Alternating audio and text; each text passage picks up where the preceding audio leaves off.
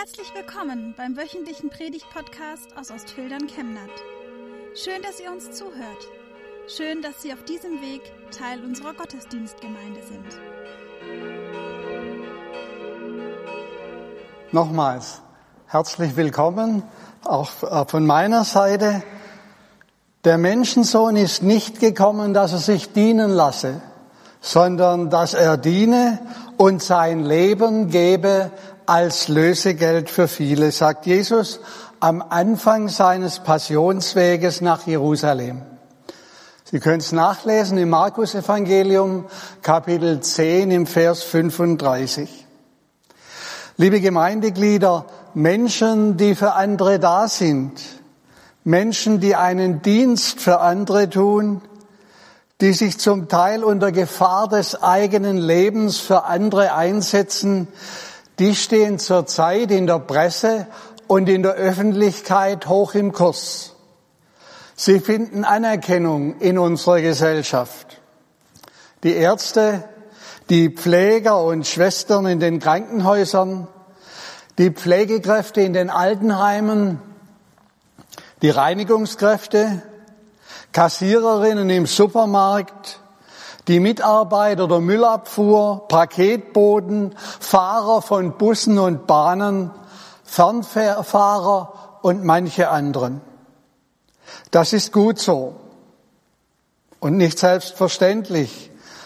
Das ist gut so, denn sich für andere einsetzen ist wichtig, aber für viele in unserer Gesellschaft ist das ja gar nicht selbstverständlich.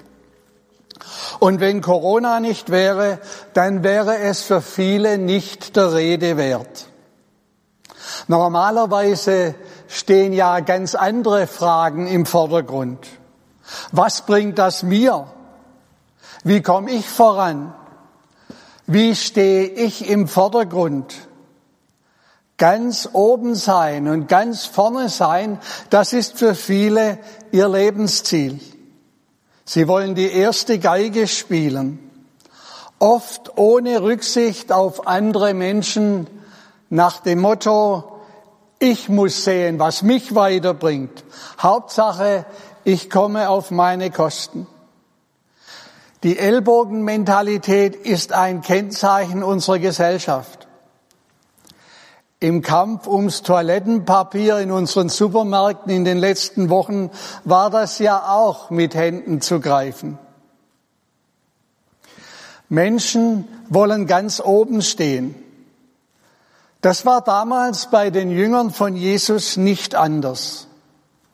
Auf dem Weg haben sie verhandelt, wer der Größte sei. Und dann kommen die Jünger Johannes und Jakobus zu Jesus und tragen ihm ihre Bitte vor. Gib uns, dass wir sitzen, einer zu deiner Rechten und einer zu deiner Linken in deiner Herrlichkeit.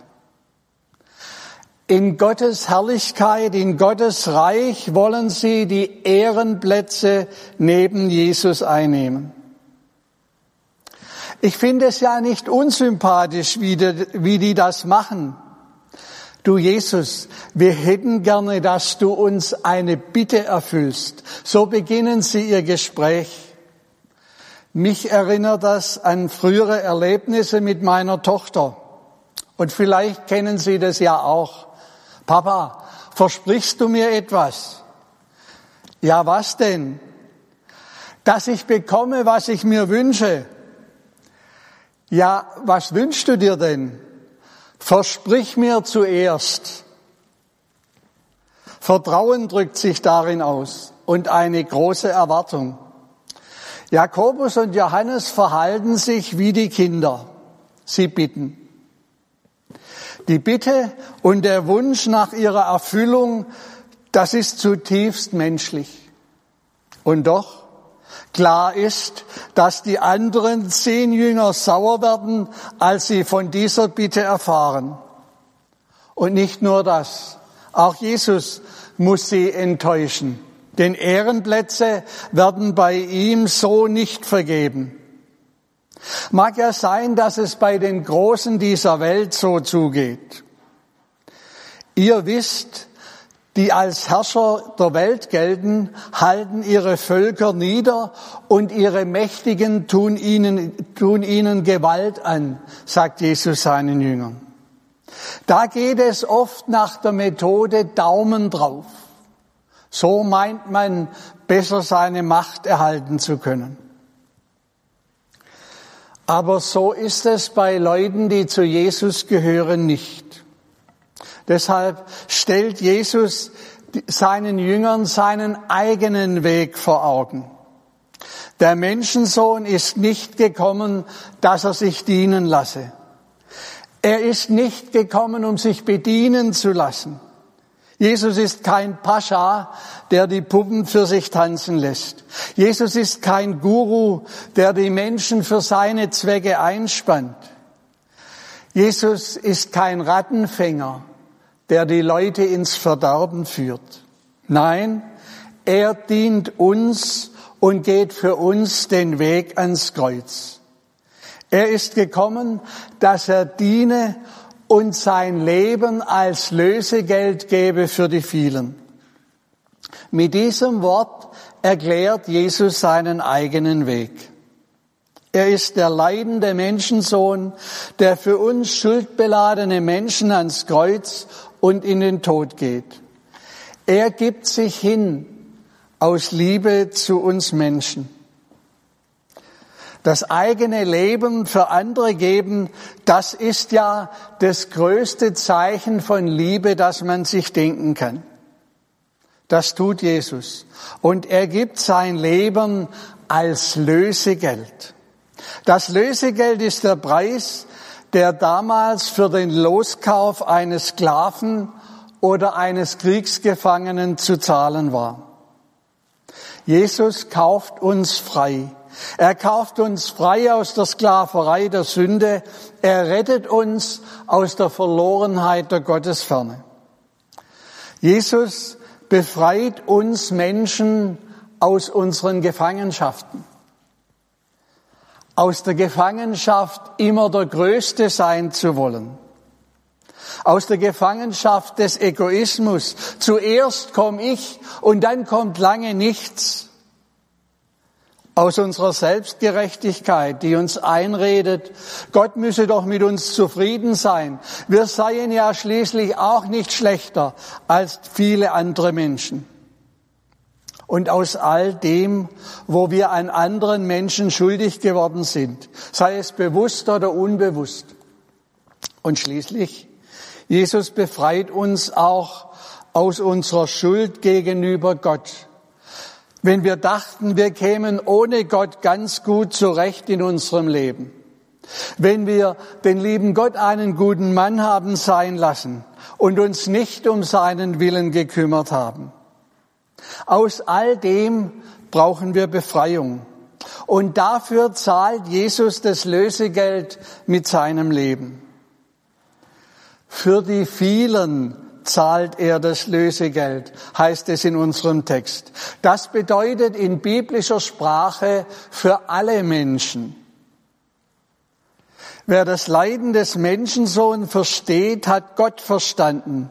Dort und gerade nicht im himmlischen Glanz sieht er Gott mitten ins Herz, schreibt ein Ausleger. Wer das Leiden des Menschensohns versteht, der sieht Gott mitten ins Herz. Allerdings, das gilt für alle Menschen, aber es meint uns auch ganz persönlich. Für mich und für meine Schuld ist Jesus am Kreuz gestorben. Darum möchte er von mir auch eine persönliche Antwort. Nikolaus Ludwig Graf von Zinzendorf hat das in einem Liedvers so ausgedrückt. Da kommt ein armer Sünder her, der gern fürs Lösgeld zählig wäre.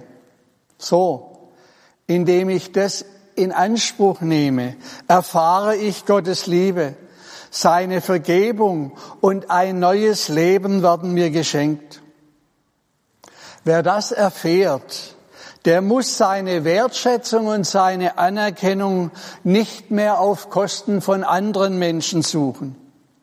Ihr habt das nicht nötig, Denn eure Sehnsucht nach Wertschätzung und Anerkennung hat sich durch, hat durch Jesus bereits eine Antwort bekommen. Ihr seid geliebt und seid wertgeachtet bei Gott. Ihr müsst das nicht in Konkurrenz mit anderen erkämpfen. Ihr seid es, Geliebte, Wertgeachtete. Darum, darum gilt in der Gemeinde Jesu auch eine neue Lebensordnung. Eine Lebensordnung, die aus der Dankbarkeit für die Liebe Jesu erwächst. Wer groß sein will unter euch, der soll euer Diener sein, sagt Jesus seinen Jüngern. Martin Luther hat es einmal so ausgedrückt. Und obwohl der Christ ganz frei ist, soll er sich doch umgekehrt willig zu einem Diener machen, um seinem Nächsten zu helfen. Er soll so mit ihm umgehen und an ihm handeln, wie Gott an ihm durch Christus gehandelt hat. Er soll dem Nächsten eine Art Christus werden in der Liebe. Wenn wir das in diesen Tagen neu begreifen, dann sind die Erfahrungen in der Corona-Krise vielleicht nicht ganz umsonst gewesen. Ein Psychologe hat es so ausgedrückt. Die Qualität einer Gesellschaft hängt davon ab, ob Menschen in der Lage sind, an das Wohl der anderen zu denken. Amen.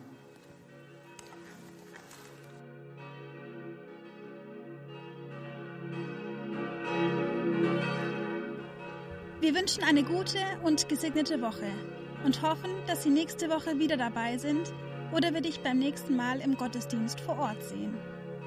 Weitere Infos zur predigenden Person und zu den Angeboten unserer Kirchengemeinde findet man auf unserer Homepage chemnat-evangelisch.de.